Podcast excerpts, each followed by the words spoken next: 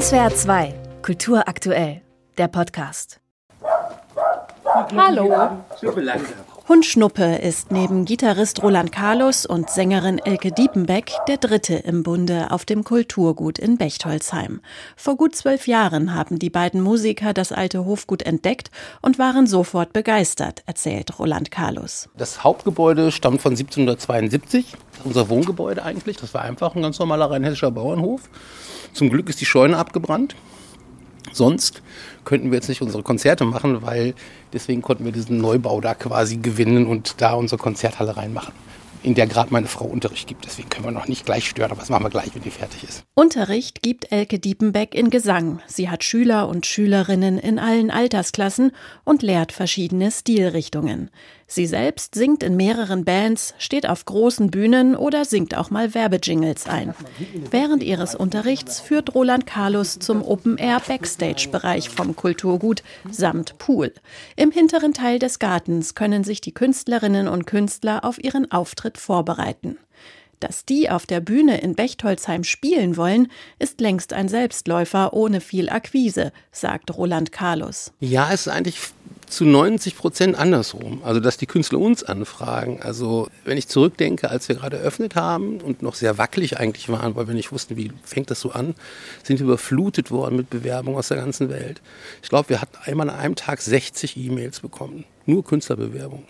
Und ich glaube, die Musiker, die viel on Tour sind, sind ganz froh, wenn die solche kleinen Bühnen finden mit so einer persönlichen Bindung dran, weil es ist eigentlich nicht die Normalität. Diese persönliche Bindung ist wichtig, denn oft hängen die Künstler und Künstlerinnen an ihren Auftritt ein paar Tage dran und geben Workshops für fortgeschrittene Laien.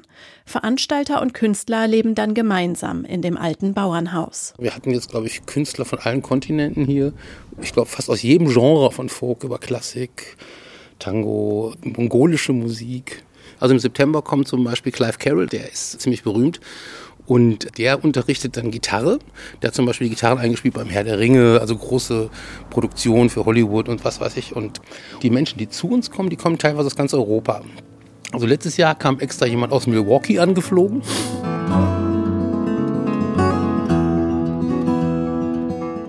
Workshops bei Musikgrößen wie Clive Carroll sind schnell ausgebucht. Dass ihr Konzept so gut aufgehen würde, konnten sie anfangs nicht ahnen, sagt Elke Diepenbeck, nachdem sie die Gesangsschülerin verabschiedet hat. Sie hätten aber auch nie gezweifelt, sagt sie auf die Frage, wie viel Mut sie anfangs gebraucht hätten, um ihren Traum zu verwirklichen. Hm, wie viel Mut. Also natürlich muss man ein kleines finanzielles Polster haben, aber eigentlich waren wir schon immer Leute, die geplant und dann umgesetzt haben. Und als wir dann wussten, offiziell ist alles möglich, dann haben wir gedacht, dann machen wir das möglich.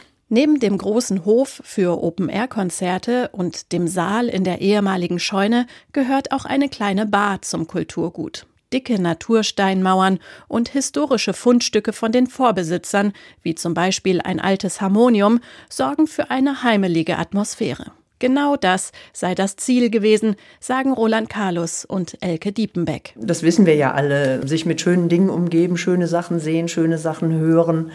Das macht halt was mit uns. Und das macht mit uns als Veranstalter was und auch mit den Künstlern. Ne? Und dann schaukelt sich das so gegenseitig hoch und am Ende sind alle glücklich. SWR 2 Kultur aktuell. Überall, wo es Podcasts gibt.